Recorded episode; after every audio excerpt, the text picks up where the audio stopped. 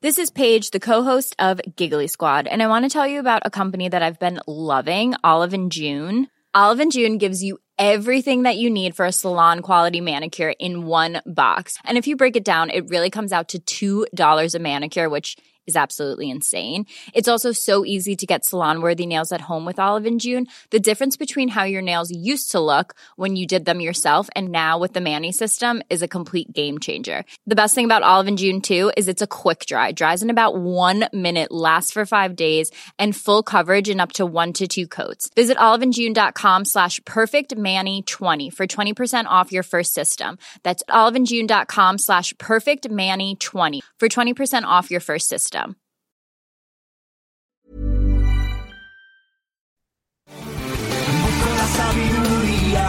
Hola, hola, hola. Queridos cientófilos, esto es Estopa. Queremos mandar un saludo a toda la gente que hace el programa Coffee Break, Señal y Ruido. Lo que escuchamos cuando no podemos dormir. Adiós. Pensabas que abriría todas las puertas del universo.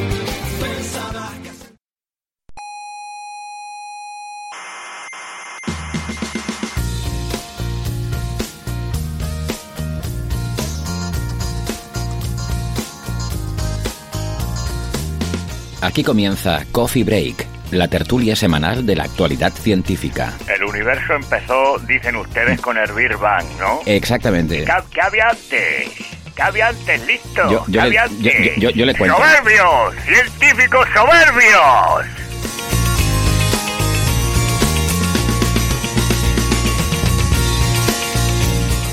Saludos terrícolas y demás galactícolas. Eh, bienvenidas a Coffee Break, Señal y Ruido, un programa en el que más que divulgación hacemos divagación científica. Esperamos que hayan tenido una feliz semana desde la última vez que hablamos y sobre todo que las próximas dos horitas y pico lo sean también.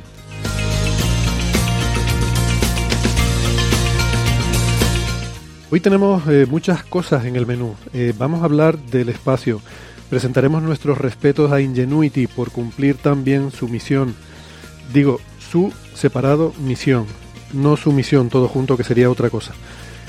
Y hablaremos también de las ideas exóticas que ha seleccionado la NASA este año como interesantes para seguir explorando.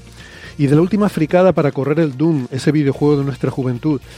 De física de partículas, porque el LHC podría haber encontrado indicios de nueva física en una desintegración rara del bosón de Higgs. También del entrelazamiento cuántico entre quarks y de agujeros negros, su relación con la galaxia que habitan, radiación de Hawking, lentes gravitacionales oscuras, en fin, un montón de cosas, todo eso y mucho más en el programa de hoy.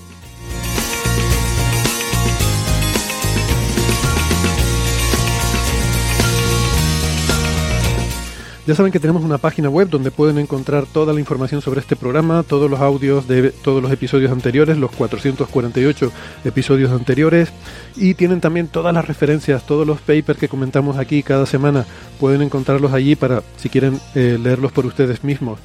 Eh, también tienen las formas de contactarnos en redes sociales eh, para enviarnos sus preguntas, sus dudas, sus sugerencias. Eh, también para suscribirse al programa en su plataforma favorita y también pueden encontrar cómo apoyar este podcast si quieren suscribirse en Patreon o dejarnos alguna aportación en PayPal. Toda esa información, como digo, en la página web señal y ruido, todo junto, señalyrruido.com.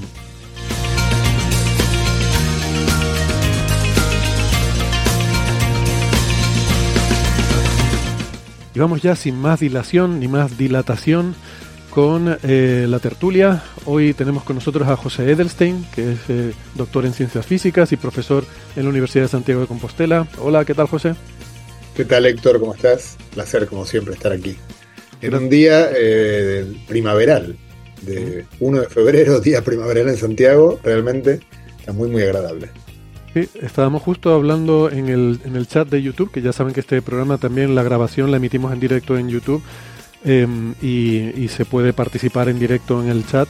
Y estábamos comentando justo antes ahora de, entrar en directo que, hace calor en todas partes, ¿no? Y bueno, tenemos muchos oyentes también, pues en Argentina, en Chile, en muchos puntos del hemisferio sur, que evidentemente allí es verano y, están pasando incluso alguna ola de calor, creo que nos decían en Argentina, eh, pero también en el invierno boreal eh, estamos teniendo temperaturas elevadas, ¿no? Y eso, ¿quién mejor para hablarnos de eso que Francis Villatoro, desde Málaga, que ya, ya sí, de vuelta. Hola Francis, ¿qué tal? ¿Cómo estás?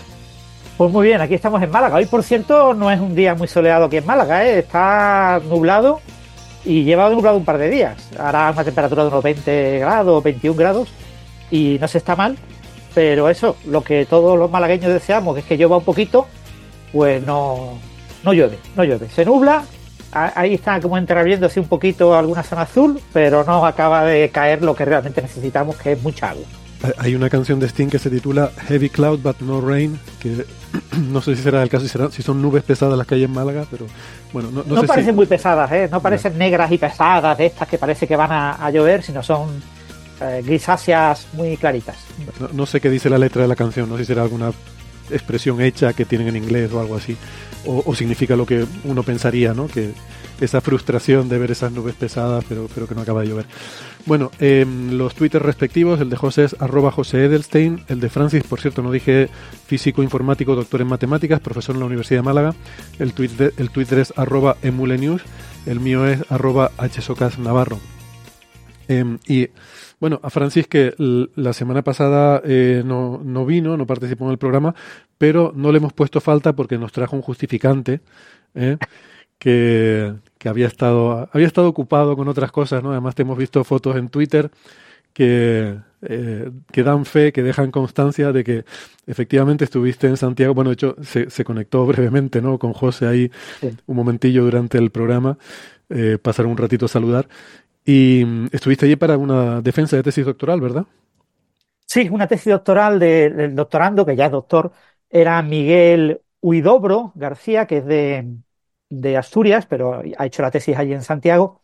Y la tesis se titulaba Skirme Newton Stars, ¿no? estrellas de neutrones eh, modeladas con el modelo de Skirme, que es un modelo clásico para modelar la materia nuclear. ¿no? Y, y, la verdad es que una tesis muy, muy interesante, supervisada por Christoph Adam, que, que se dedica bueno, a estos temas desde hace muchos años. ¿no?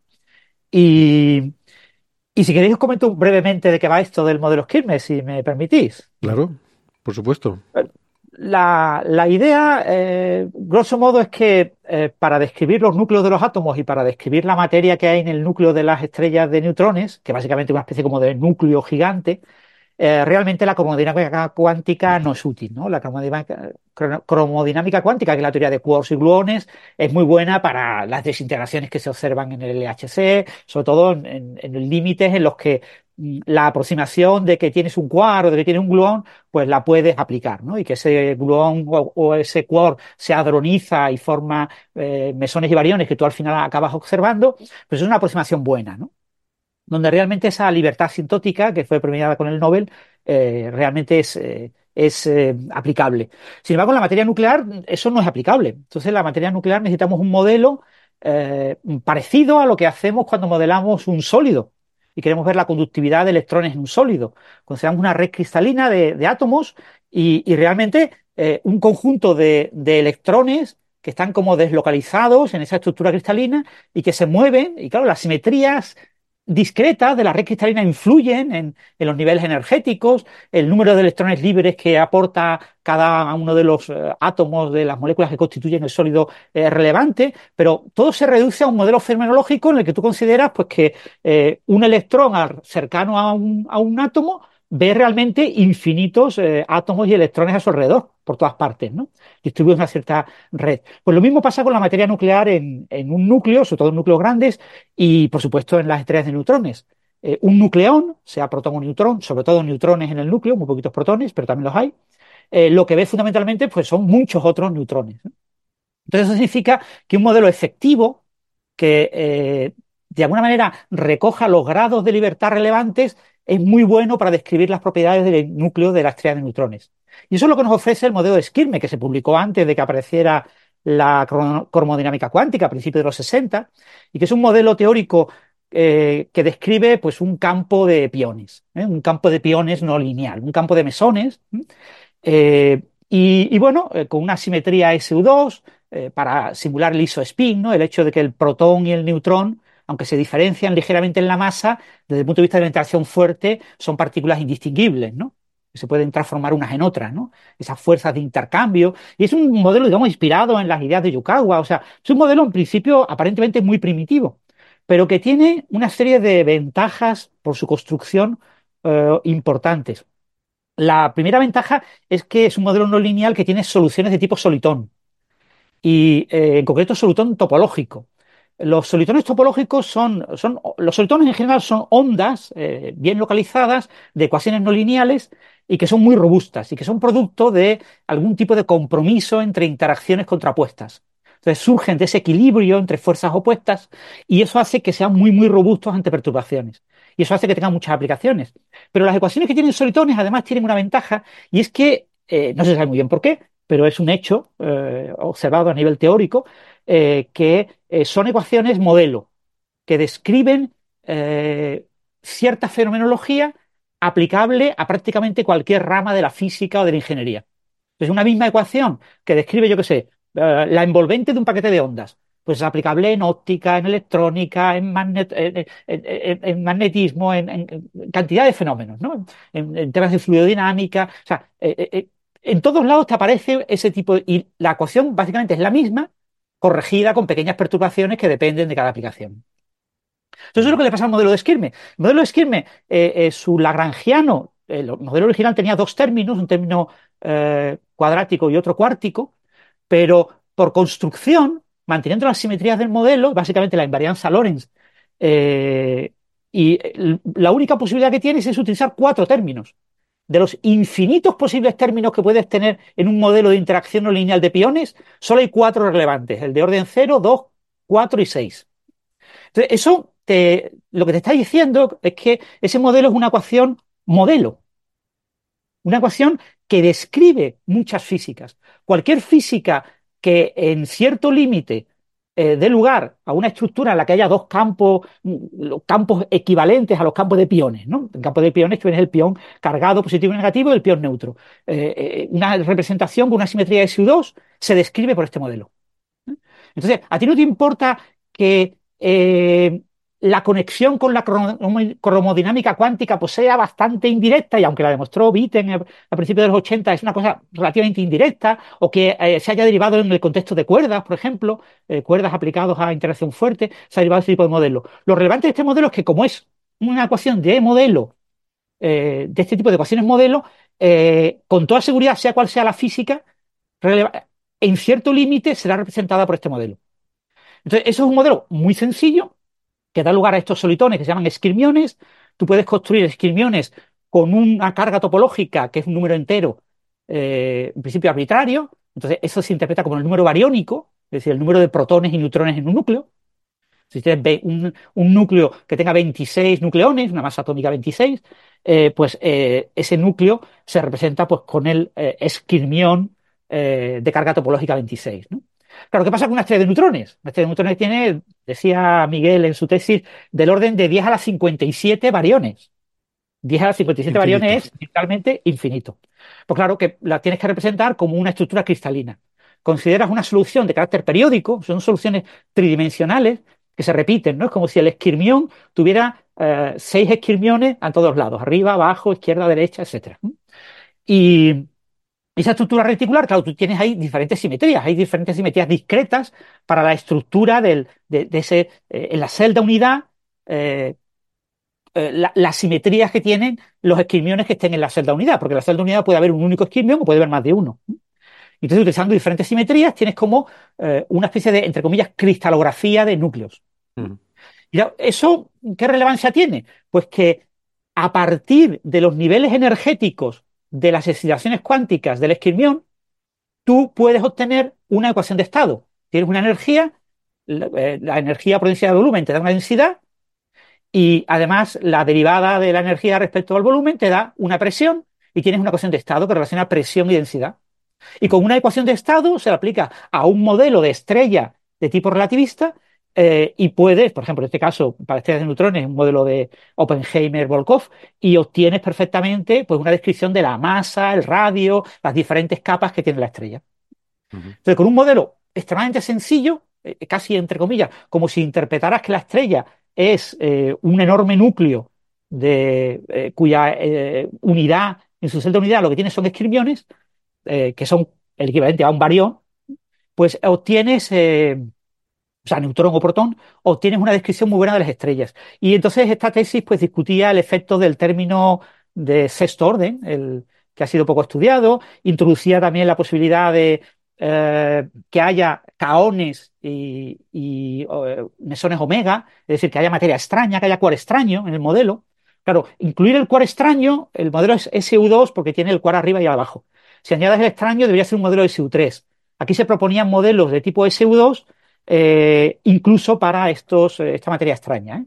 sin subir al grupo ASU3, porque el subir al grupo ASU3, por lo que parece, la tesis no lo discutía en detalle, eso genera dificultades, no solo matemáticas, sino también que la física se desvía un poco de lo esperado.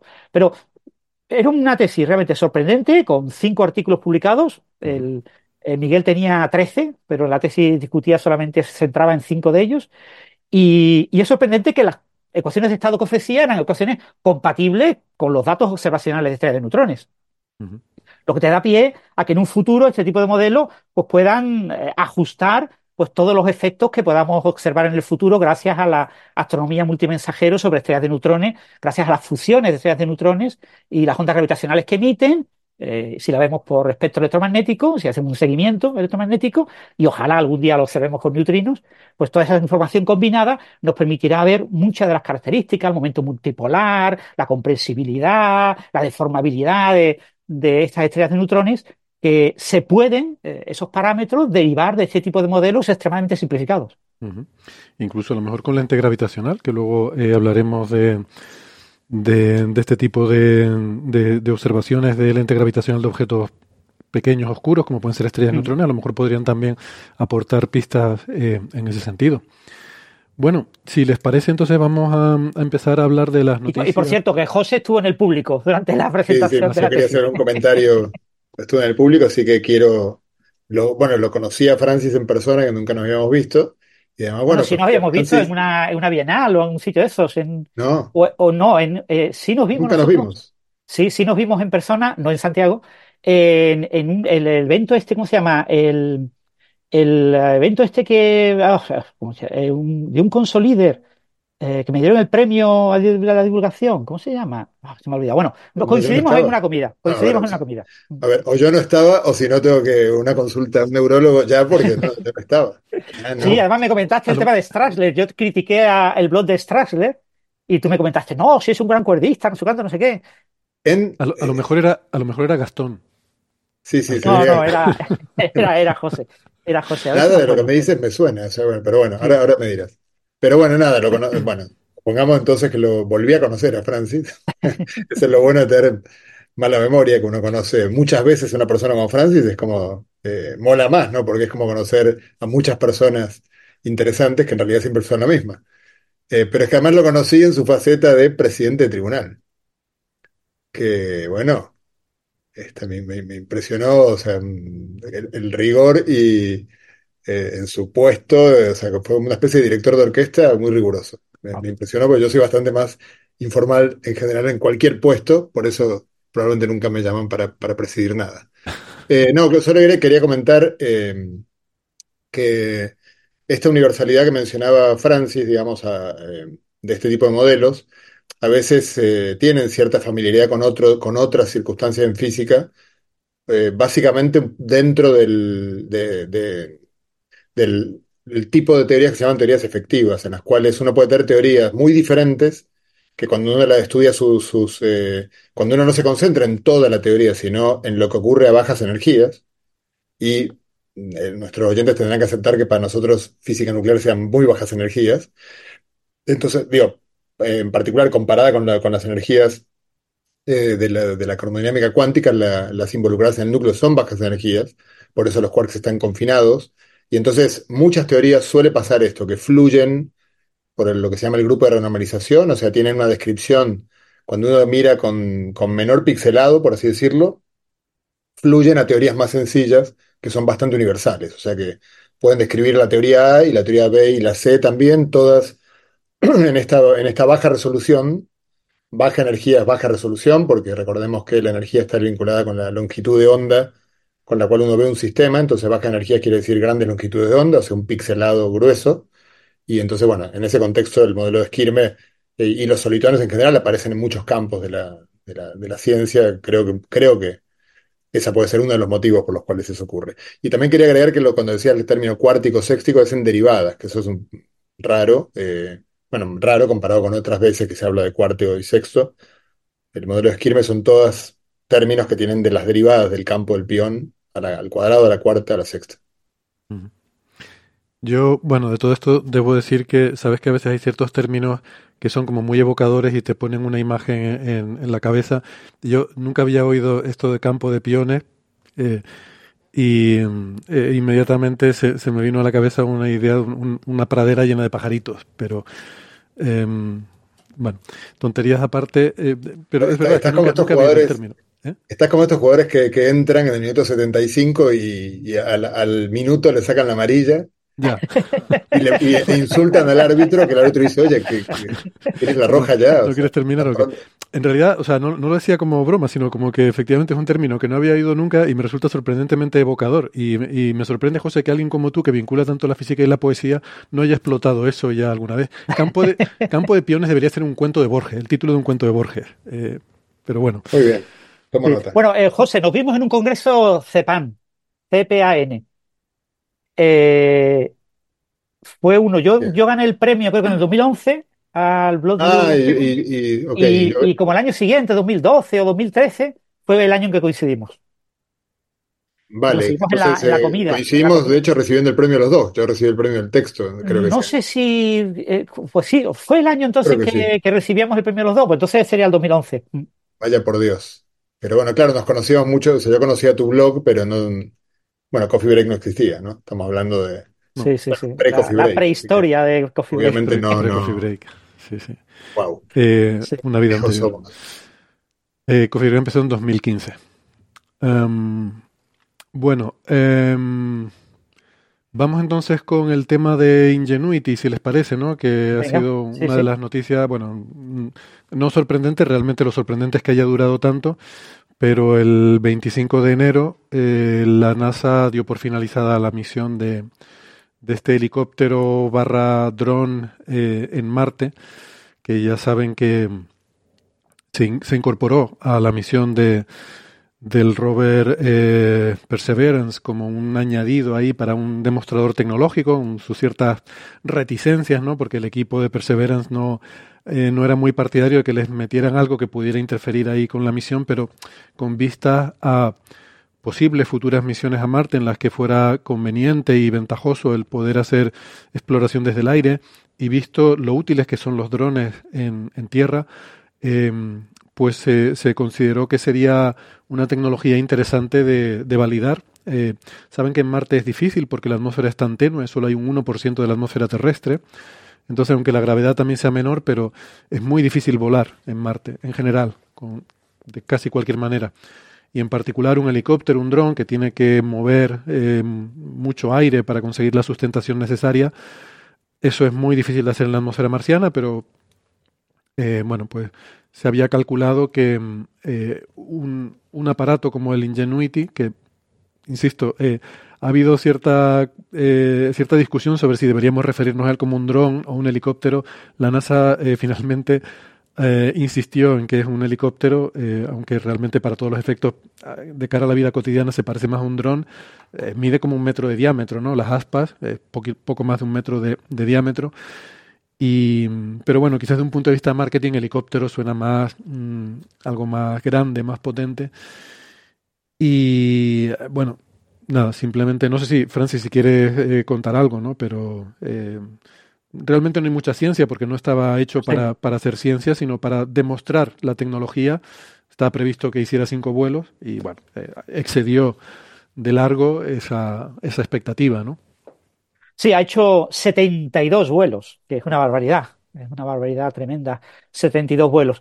Y la verdad, bueno, lo cuenta muy bien Daniel Marín en su blog, una pieza titulada Finaliza la misión Ingenuity tras 72 vuelos en Marte, y nos comenta pues ciertos números, eh, el, recorrido, el, claro, tenía que alejarse de eh, Perseverance eh, una cierta distancia, pero no demasiado, no podía superar el kilómetro de distancia, porque entonces eh, tenía que comunicarse a través de Perseverance con la Tierra, ¿m?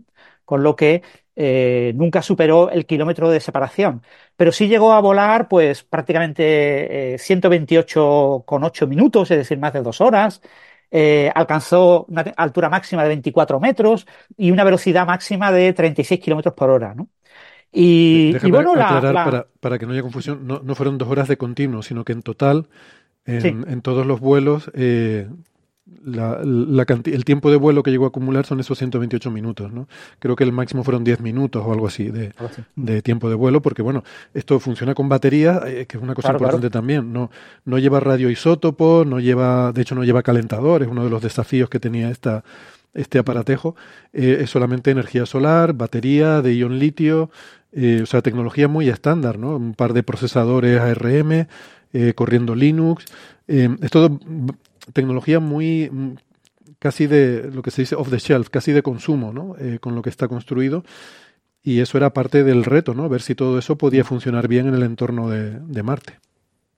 Y por lo que parece ha funcionado también que la NASA ha anunciado que en la misión que va a recoger las muestras, que está eh, eh, Perseverance está recogiendo ciertas muestras en unos tubitos y los va soltando, como si fueran caquitas, ¿no? Como si fueran, bueno, caquitas no, serán los garbancitos de, del que tenía garbanzos en los cuentos infantiles, no me acuerdo cómo se llamaba, pulgarcitos, ¿no?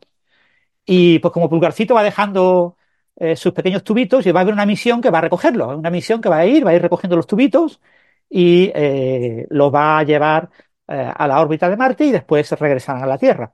Pues en esa misión se van a, teóricamente, a incluir, dicen que hasta dos helicópteros de este tipo, ¿no? Eh, puede que al final solo sea uno, pero en cualquier caso como sistema alternativo, por si por lo que sea fracasara la, misión principal, utilizar estos eh, pequeños helicópteros para recoger las muestras y traerlas a la misión principal para llevarlas a, tierra, ¿no? Si por alguna razón no se pudieran recoger todas las muestras, ¿no? Y bueno, eso indica que Ingenuity ha tenido tanto éxito que va a ser replicado en una futura misión, en la siguiente.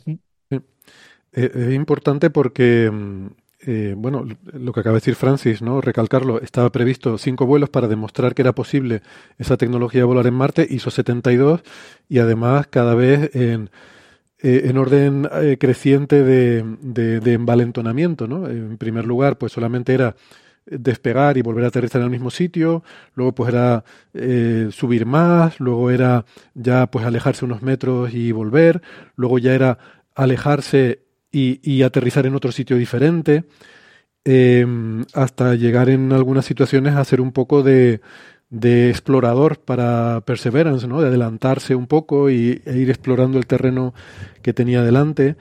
Eh, o sea que, que funcionó muy bien y de hecho el, el final de la vida de Ingenuity no vino dictado por las condiciones o por una falta de, sino porque, bueno, por un, un accidente, por así decirlo, un, choque con el suelo que se rompió un aspa. Eh, entonces se quedó ahí como, como un pajarito con una alita rota.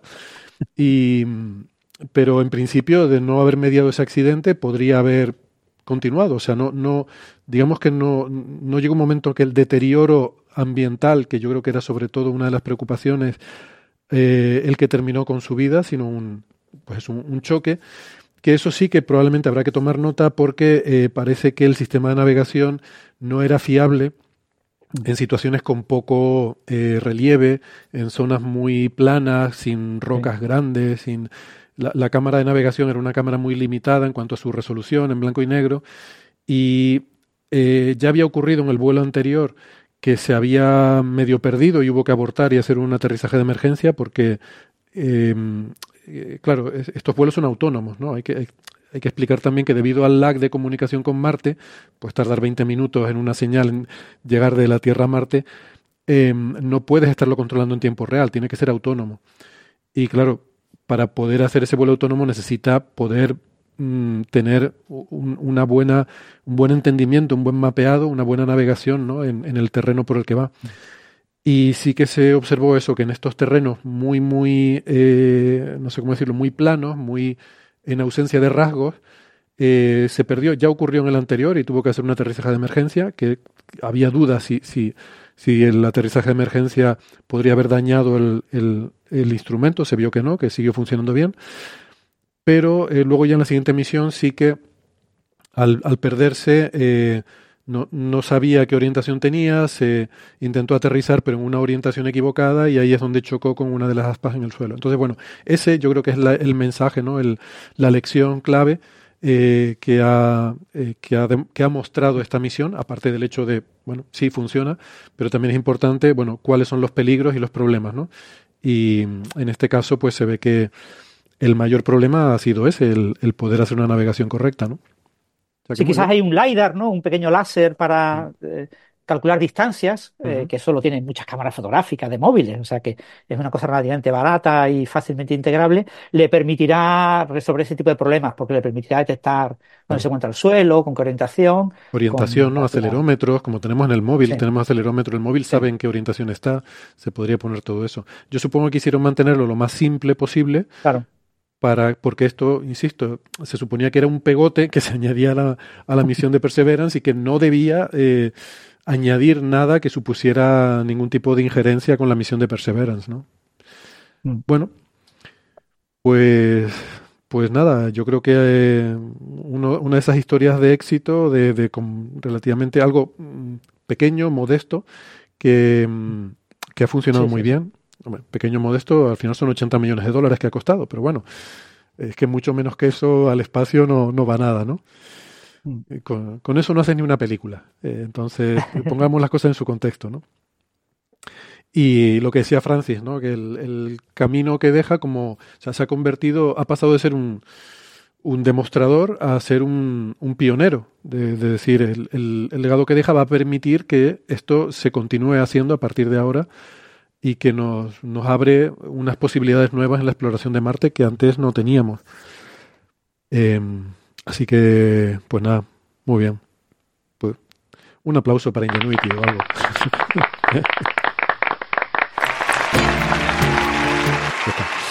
bueno, eh, siguiente tema. ¿Algo más que comentar sobre esto? Sobre esto no. El siguiente tema está relacionado con este, ¿no?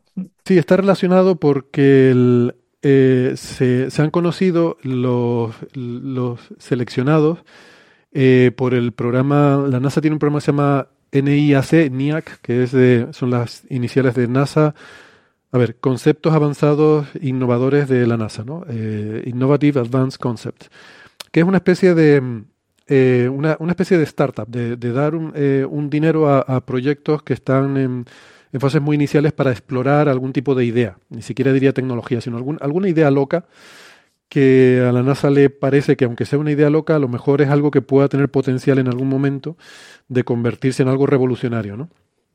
Entonces, bueno, claro, esto es interesante porque la mayoría de estas cosas que se seleccionan y se, se financian, bueno, de forma muy modesta, es simplemente un dinero de semilla para, para ir empezando, la mayoría de estas cosas no volvemos a oír hablar. O sea, son cosas que se quedan ahí en el tintero y no, no se hace nada más con ellas. Pero algunas de ellas sí que, eh, sí que llegan a convertirse en algo interesante, ¿no? Y, y entonces son de esas cosas que eh, a veces oímos hablar de, de, temas, por ejemplo, Ingenuity, del que estamos hablando ahora, viene de este programa. Ingenuity se origina en, en eh, o, o, parte o, o su, en sus inicios eh, estuvo, fue uno de los proyectos seleccionados como una de estas ideas locas a probar.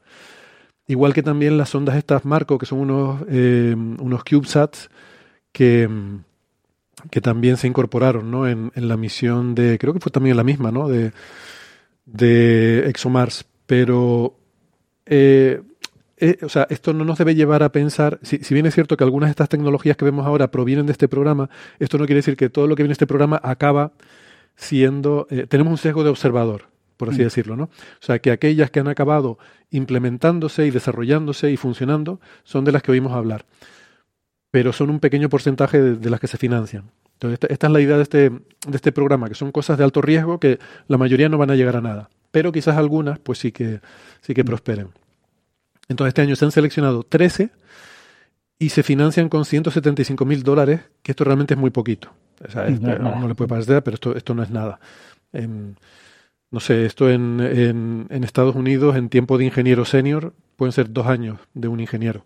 Eh, o sea, esto te da para empezar a hacer unas cuentitas y algunos estudios muy conceptuales, hacer unos planos eh, muy básicos para ver si, si el proyecto puede ser viable y que luego si sigue siendo, pues ya buscará financiación por otros derroteros. Pero este dinero semilla suele venir bien para pasar de, de una servilleta a algo que ya firmado por un ingeniero con unos planos con los que ya puedas ir a otros programas más serios a buscar financiación. O sea que, que realmente es importante, ¿no? aunque sea muy poquito dinero. Eh, bueno, digo, claro, puede ser un ingeniero dos años o puede ser a lo mejor eh, un ingeniero senior un año y, dos estudiantes o dos, o sea, que, hay o, o si necesitas comprar eh, cosas o en fin, 175 mil dólares te da para empezar de forma muy eh, muy muy básica, ¿no? Pero sobre todo yo creo que te da el sello de calidad, porque todos estos proyectos vienen de universidades, vienen de centros de investigación. Esto no es alguien en la calle que se le ocurre cualquier eh, ocurrencia y la manda a NASA para que se la financie. Suelen venir ya de universidades. Entonces, eh, al investigador que lo propone, el hecho de tener este sello de que la NASA te ha incluido en su programa, pues te facilita que tu propia universidad también te apoye, que, puedas conseguir financiación por otros lados, ¿no? O sea que no es solo el, el dinero que te da, sino el prestigio un poco, el, el hecho de que la, la NASA te pone el sello de, a tu idea, ¿no? Vale, y esto también me gusta contarlo porque eh, eh, es importante entender cómo funciona la NASA y las agencias espaciales, que la mayoría de las cosas que hacen es financiar proyectos que se desarrollan en universidades o en centros de investigación. O sea, que, que no es muchas veces la propia NASA la que, la que hace los instrumentos, la que hace la investigación, que luego sale publicada, ¿no? Y la NASA descubre no sé qué cosa y parece que todo lo está haciendo la NASA, ¿no? Entonces, eh, lo que sí hace la NASA es financiar muchas cosas que luego a lo mejor la propia NASA es la que pone en el espacio, porque ese es su, siempre insisto, ese es su negocio. El negocio de la NASA es poner cosas en el espacio, pero a lo mejor esa cosa la tienes que fabricar tú. Y, y lo que te aporta la NASA es, si considera que eso es interesante, te lo pone en el espacio. O incluso, en muchos casos, la NASA te da el dinero para que tú fabriques algo, para luego la propia NASA ponerla en el espacio. Eh, es como suele funcionar. Los instrumentos en los satélites los suelen fabricar las universidades, ¿no? los centros de investigación, a veces incluso empresas privadas como Lockheed Martin o este tipo de empresas fabrican la instrumentación con la que luego trabajan los científicos. Y, y a veces parte de la financiación viene de la propia NASA. Bueno, entonces no sé, hay, hay 13 proyectos, no sé si, eh, si vale la pena ir uno por uno, eh, probablemente no, pero hay, hay varios. eh, mira, uno de ellos, por ejemplo, es llamativo, que es una especie de interferómetro a gran escala, a escala del sistema solar, que lo propone un investigador, Matthew McQueen, de, de, la Universidad de, Washington, en Seattle. Y mm, lo que, en lo que consiste, esto, la, idea es intentar medir distancias cosmológicas, ¿no? que siempre hemos dicho que las distancias son uno de los grandes problemas, y lo plantea como dentro del problema la tensión de Hubble, ¿no?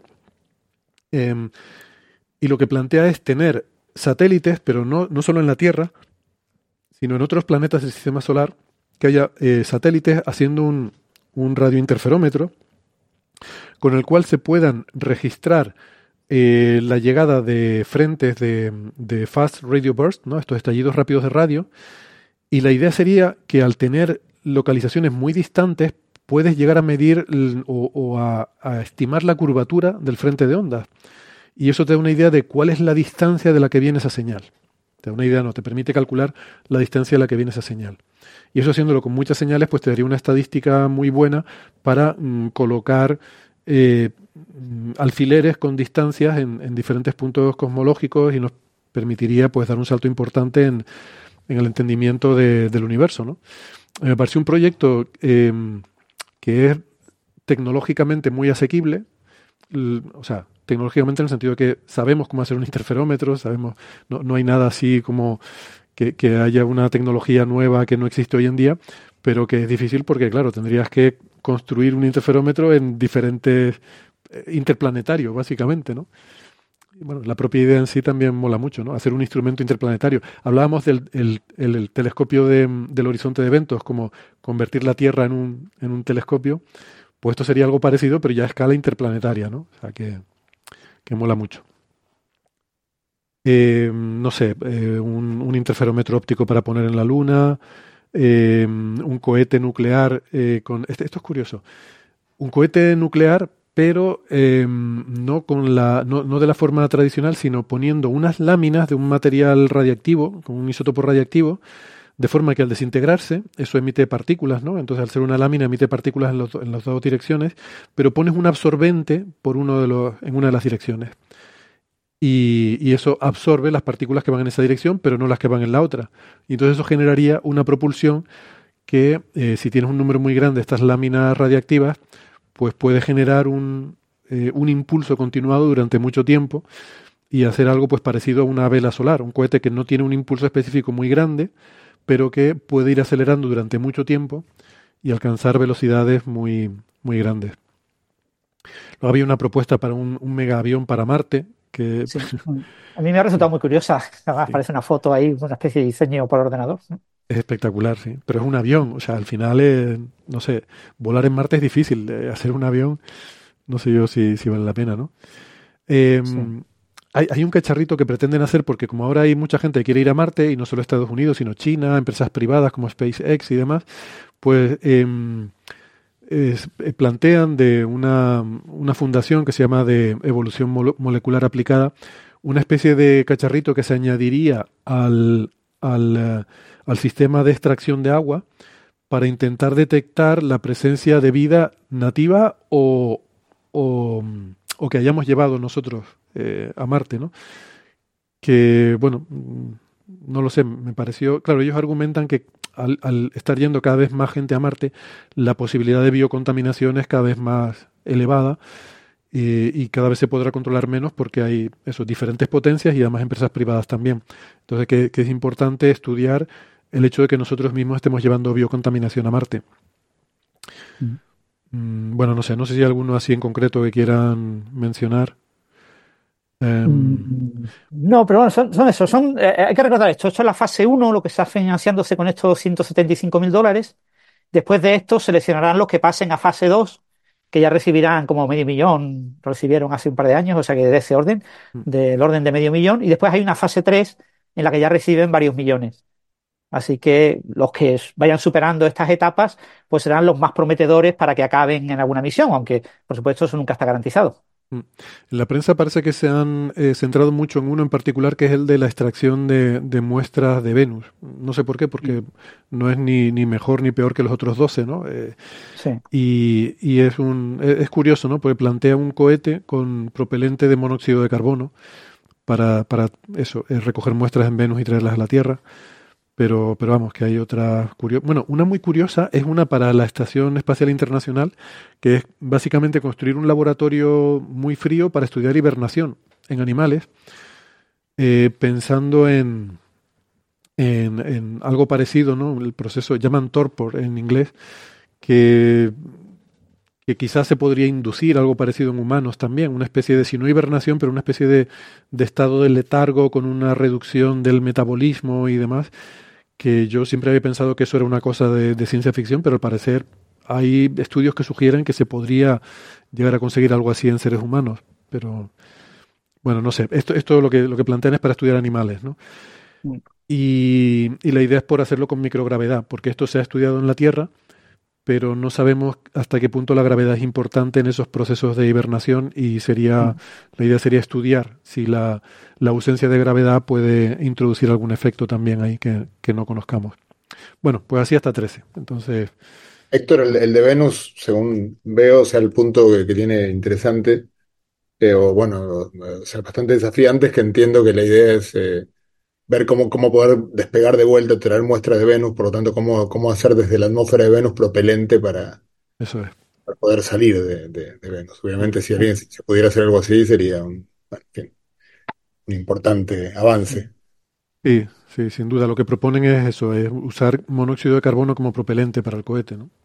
Ah, ok, claro, pero recogido allí, no, sé si lo habías dicho, no presté atención, pero ah. claro, recogido allí. Sí, sí, recogido allí, creo que no lo dije, pero sí, sí, esa sería la idea, efectivamente. Sí, sí, sí. Y esa es la dificultad. Bueno, eh, no sé si han visto por ahí eh, el tema de una estudiante de una, bueno, estudiante de doctorado del MIT eh, que, bueno, seg- según hemos visto en algunos titulares, ha, ha- ha hecho correr el Doom en células, en bacterias. Eh, y, y esto está bastante exagerado, pero es muy chulo. Eh, y, y esto, de hecho, hay un vídeo en YouTube en el que lo explica, ¿no? Eh, que les invito a, a verlo si quieren.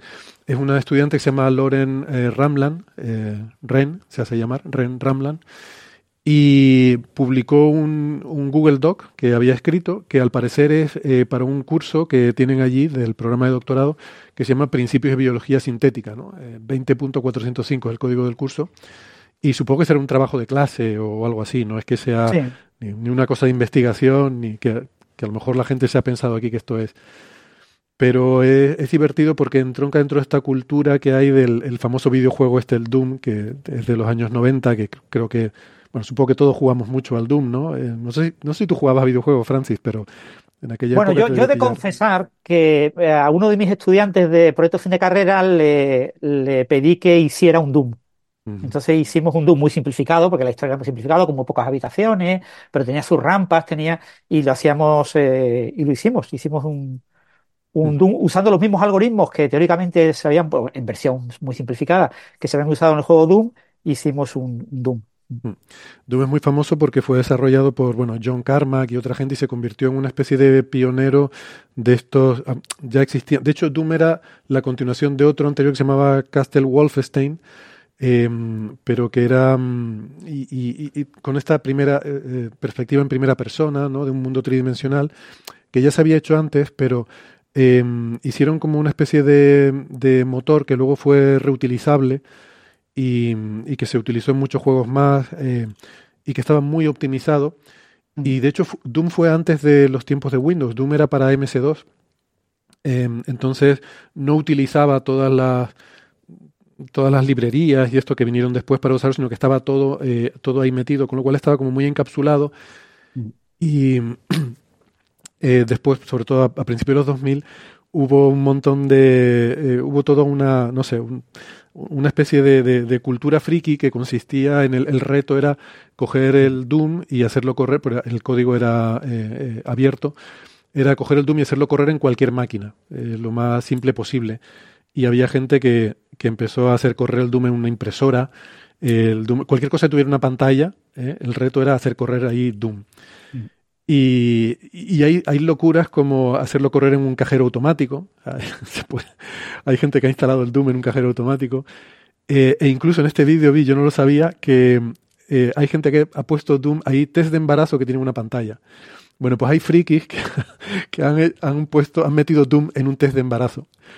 Em, entonces, está, es como un, un reto, ¿no? De, de ver en, en- en qué sitio más raro, cada vez hay más pantallas en, en más sitios, y hay como un reto friki de ver dónde eres capaz de hacer correr el, el Doom.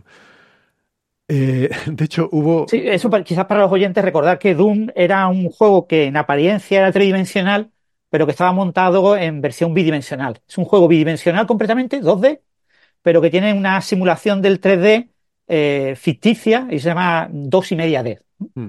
Entonces proyectas, eh, digamos, haces una sensación de que hay espacialidad, incluso puedes subir por una rampita y subir a un siguiente nivel, todo eso, pero todo eso es falso. Tú, tú siempre te estás moviendo en 2D. Mm, Sí, pero genera una perspectiva, ¿no? Que es lo que... Pero exactamente, tienes se una perspectiva ficticia a partir de información que está en 2D. Sí, con porque lo el juego que- tiene un plano, efectivamente, el juego tiene un plano por el que te vas moviendo.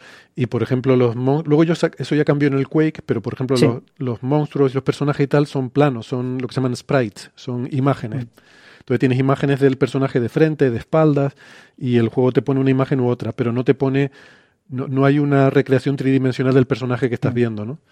Eso se llaman eh, sprites. Em, Y mm, pues... eh, Se bueno, podría traducirse al español por pegatinas. Son como pegatinas que pegas Pegatinas. en la pantalla. Sí, se llama así pegatinas en español, ¿no? No, no, no sé Ah, cómo vale, se vale. En, en- en informática le llamamos sprite siempre, pero Sí. bueno, No, pero eh, me es el gusta. equivalente a una pegatina. Sí, me gusta lo de ¿Esto cuándo, cuándo ocurrió? Que yo, yo no, es la- bueno, ahora, ahora que después de haber dicho que lo veía por primera vez a Francis y ahora me he equivocado, me da miedo, pero juraría que nunca en mi vida había escuchado hablar del Doom.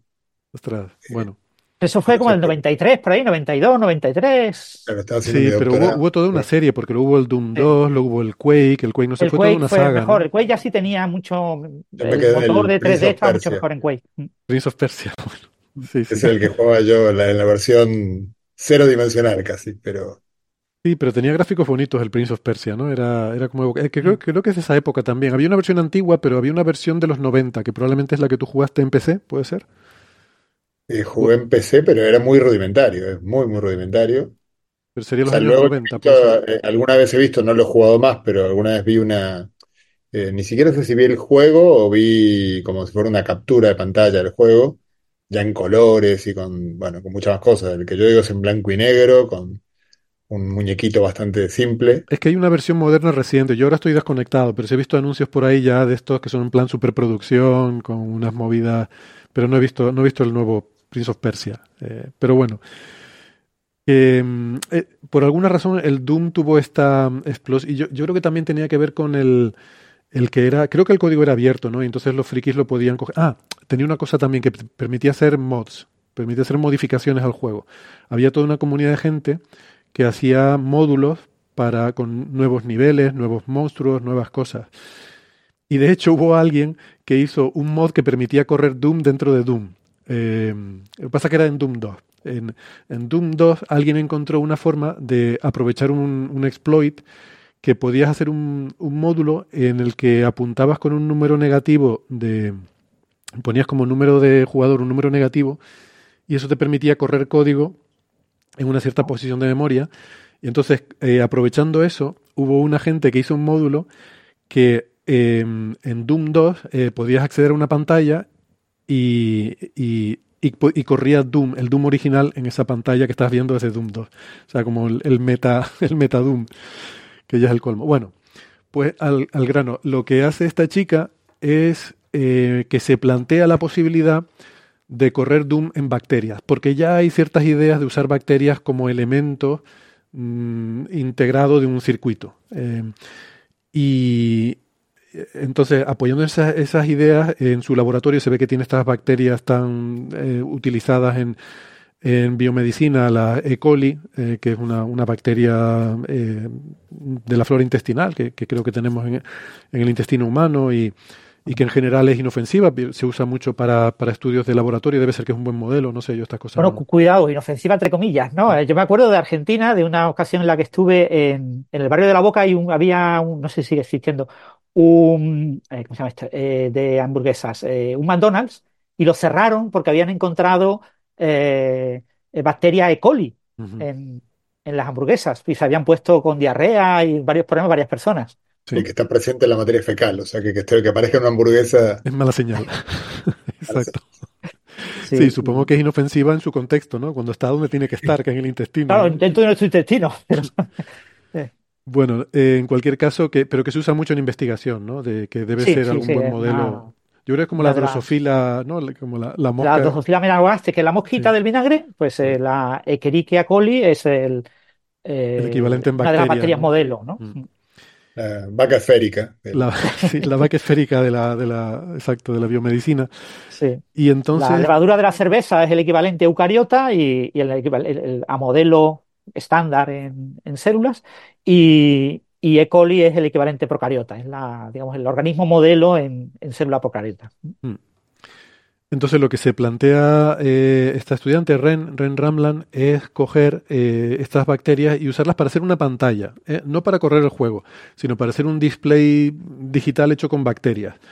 ¿Cómo? Pues aprovechando la, la, eh, propiedad de luminiscencia, tienen una, una fosforescencia que, eh, bueno, no- yo no entiendo estas cosas, pero al parecer hay un gen que, que, se, que en, en cierta, en, en la solución en la que las mantienen, tiene un inhibidor de ese gen, de manera que no, no se vuelven bioluminiscentes, pero con una sustancia que llaman AHC, que es un inhibidor de, eh, de ese, o un inhibidor, o, algo que se, se, se, se agrega a ese inhibidor, con lo cual no le permite actuar sobre el gen, y entonces la, la bacteria se vuelve, eh, se vuelve brillante. Y lo que plantea es eh, utilizar esa inyección de sustancias para hacer píxeles en una pantalla. ¿Vale? Mm. O sea, no estamos hablando de correr el Doom, estamos hablando de una pantalla hecha con bacterias eh, en, la que, en la que se podría correr Doom o cualquier otra cosa. Y plantea Sí, eso, un... eh, eh, quizás recordar a los, a los oyentes un poco el, el contexto de todo esto. Esto viene del proyecto IGEM, IGEM, que es un proyecto del MIT en el que se reúnen todos los años grupos de todo el mundo, incluso de España hay varios, eh, los pioneros en España fueron de la Universidad Politécnica de Valencia, pero eh, ahora incluso Sevilla, Málaga han tenido grupos IGEM, Madrid, muchísimas universidades de todo el mundo. Entonces, grupos de estudiantes dirigidos por profesores, eh, normalmente multidisciplinares, que incluyen telecos, ingenieros, gente de derecho, gente de todo tipo. Eh, se eh, agrupan en un grupo que hacen lo que se llama bioladrillos. El proyecto IGEM lo que tiene es una base de datos de pequeñas reacciones entre proteínas, enzimas y moléculas que hacen ciertas cosas. Y la, la clave de que una reacción química concreta, una, de estas reacciones, sea un bioladrillo, es que pueda ser incorporada genéticamente en una bacteria modelo como E. coli y que funcione. Yo tengo que lograr demostrar que lo que yo propongo se puede, con ingeniería genética, meter en el genoma de la E. coli y que ya la E. coli lo haga. Entonces se han hecho, pues yo que sé, en la Universidad Politécnica de Valencia, eh, yo colaboraba algo con ellos, eh, se hicieron, por ejemplo, detectores de vainilla. ¿Eh? O sea, detectores de ciertas sustancias, y se han hecho ya en varios casos pantallitas. Es decir, eh, tú puedes marcar en las proteínas, eh, claro, tú metes en el genoma de la bacteria pues, una proteína, pero a esa proteína le puedes poner un trocito que hace que también se exprese eh, una proteína verde fosforescente. Entonces, cada vez que se expresa esa, ese gen y se produce esa proteína, esa proteína fosforece. Entonces, tú eso lo puedes usar para detectar la presencia de una proteína en ciertas regiones de la célula, eh, ver si está o no está, ¿no? Eh, de hecho, se puede incluso, hay proteínas fosforescentes de varios colores, con lo que puedes ver incluso varias proteínas de manera simultánea. De esa manera, tú puedes, con ciertas sustancias químicas, tú puedes controlar, incluso no solo con sustancias químicas, también con electricidad, puedes controlar que una pequeña población de bacterias se ilumine, fosforezca, porque expresa el gen, se pone a producir la proteína que fosforece, pero y que se apague. Y el, el problema que tiene todo eso es que las pantallas que hay hasta ahora construidas con esos bioladrillos, que hay muchísimos, el- la idea de la gente del MIT es que ellos son muy listos. Son como la idea esta de, de tú dejas un software a- abierto para que la gente programe con tu software y te haga gratis las cosas, ¿no? Pues la idea del proyecto IGEN es esa, tener muchos bioladrillos diseñados por gente de forma gratuita con el objetivo de que van a ganar un pequeño premio. Eh, el premio en parte es poder ir a, allí al MIT, a Boston, en persona, reunirte con gente y, ganar el- el pequeño diploma que te dan y poco más. El dinero es ridículo. Pero en cualquier caso, eh, eso ha generado muchísimos bioladrillos y hay muchos que producen esto. Lo que pasa es que la mayor parte de las pantallas que están fabricadas con células, que eso lo ha propuesto mucha gente, poner pequeños cultivos, pequeñas, cada píxel es una pequeña región en la que se encuentran muchas bacterias y tengo unos pequeños, un sistema de, microfluidos que inyecta ciertas sustancias y que me permite controlar que se encienda un pequeño píxel o se encienda otro, ¿no? Mm. El problema que tienen este tipo de sistemas es que en general son muy lentos, porque la Claro. producción de una proteína en cantidad suficiente para que se vea, pues tarda un cierto tiempo. Entonces, lo que ha planteado esta muchacha es usar uno de los mecanismos más rápidos que hay entre los bioladrillos publicados en el proyecto eh, para que estos píxeles sean lo suficientemente rápidos como para que sea jugable las imágenes que yo veo. Mm. Porque lo habitual es que el- eh, las imágenes aparezcan de manera tan lenta que, claro, mm, eh, la jugabilidad queda reducida a cero, ¿no? Bueno, y y aquí bueno, si también. lo- Y aquí también porque ella lo, lo que hace, o sea, el, el trabajo lo que hace, ojo, ni- no corre el Doom en bacterias y no hace una pantalla en la que se pueda correr el Doom. Lo que hace es simular, eh, plantea primero la- las ecuaciones diferenciales que, que gobiernan el, el proceso y luego pues lo implementa en Python, hace, hace Mm. unos cálculos sencillos en Python para justamente hacer estos números de los que está hablando Francis ahora, de cuál es la velocidad de estos píxeles. Y hombre, es un poco descorazonador porque los números son que para activarse la luminiscencia pues se tarda del orden de una hora y para desactivarse son ocho horas. O sea, el frame rate que tendrías que tener para jugar este Doom es de uno partido por ocho horas, ¿no? Un fotograma cada ocho horas. Entonces ella llega y dice, bueno, el frame rate de Doom está establecido, no me acuerdo cuánto ponía, no sé si eran 30 frames por segundo, 25 frames por segundo, lo que sea. Por lo tanto, escalándolo a este frame rate que tenemos nosotros, una partida completa de Doom, que está estimado que son 5 horas de, de juego completo, pues llevaría 600 años. Entonces dice que o sea, su, su trabajo es calcular el tiempo que duraría una partida de Doom en este tipo de sistemas de, de bacterias biológicas. ¿no? Y dice que eh, el vídeo es muy bonito porque además eh, es gracioso. Se ve que es una persona con un sentido del humor friki. Y hay una parte al final que tiene una frase que suena muy épica, ¿no? Diciendo que es eh, escalofriante ver cómo nos acercamos al pico de nuestra civilización, que en pocas generaciones se podrá concluir una partida de Doom eh, corriendo en bacterias, algo así, ¿no? En fin, pues nada, es una cosa simpática, sin Sí. mucho más. Bueno, pero- eh, eh, ya os digo, eh, la propuesta en el artículo en el doc este es uno de los bioladrillos, eh, pero hay otros bioladrillos. Lo mismo existe alguna posibilidad de hacerlo mucho más rápido, ¿no? Que sea, no creo que mucho más rápido de un frame rate de segundos, pero que seguramente sí se podrá acelerar, ¿no? Mm, Horas es una barbaridad, ¿eh? Eh, 100 Sí. minutos para llegar al pico es una barbaridad, es muy lento. Eh, Muchos procesos biológicos son mucho más rápidos. Yo creo que sería más bonito correr Doom en bacterias, aunque luego el display sea una pantalla normal. Eh, o sea, habría, habría que ver Eso ahí también hay, hay bioladrillos que te simulan puertas lógicas, puertas lógicas AND, SOR, etcétera, pero para llegar a la complejidad de un juego tipo Doom necesitas una máquina que tenga millones de transistores como mínimo, es decir, millones de puertas lógicas y millones de puertas lógicas es extremadamente difícil a nivel biológico de montar eso en una estructura tipo 3D en la que se conecten unas moléculas a otras e iría, eh, eso sí iría súper lento, es muy difícil que, que vaya a buen ritmo. Claro, ¿no? La bacteria... Pero bueno, quién Oye, sabe, lo mismo se puede hacer. Son ideas simpáticas, sin mucho más. podría hacer algo, algo así con, con- con humanos, eh, en el sentido de que vieron en los campos de fútbol eh, cuando, cuando lo hacen estático, ¿no? Cuando quieren que sale el equipo y que aparezca una leyenda, tú en el asiento tienes una cartulina de un color y está diseñado para que todo el mundo levante la cartulina y se ve un patrón. Pero podría ser cartulinas de muchos colores y, y un software que, que te mande la instrucción con un rate frame, obviamente no tan rápido, pero más rápido que el de las bacterias, en el cual tú vayas moviéndote y vayas Sí. generando una, un vídeo. Se ve una animación, ¿no? Como un GIF animado en la grada. Eso Sí. molaría un montón. Sí, sí, sí. Yo no sé si he visto alguna vez eso en alguno de estos espectáculos de tipo Olimpiada, etcétera, que hicieron algo así, pero en el propio campo. O sea, en el propio estadio, creo, o sea, tengo la imagen, pero no sé muy bien de qué. De no, como no con bailarinas y sino con- bailarines, Exacto, sí. eh, con una especie como de cartulina que se ponían encima y entonces la cámara estas que miran desde arriba del estadio veían como unos ciertos cambios de, de imagen, no sé si eran cambios de bandera o no, no recuerdo muy bien qué era, que, Mm. que algo de eso he visto yo, ¿no? Pero en Bueno. la propia grada del estadio no. Mm. Ahí, Francis sonó un poco. a, He visto cosas que no creeríais. Bueno, eh, lo, que, lo que sí procede ya es que estamos llegando al momento de la pausa, así que vamos a hacer un- una, eso, una pausita un momento. Y nada, eh, recordarles que si nos están escuchando por la radio, que el resto de la conversación la van a tener en la cara B, que es en el podcast. Así que búsquennos allí, si no nos despedimos hasta la semana que viene. Eh, pues nada, terminamos aquí la cara A, nos vemos en breve en la cara B. Hasta ahora. Chao, chao. chao.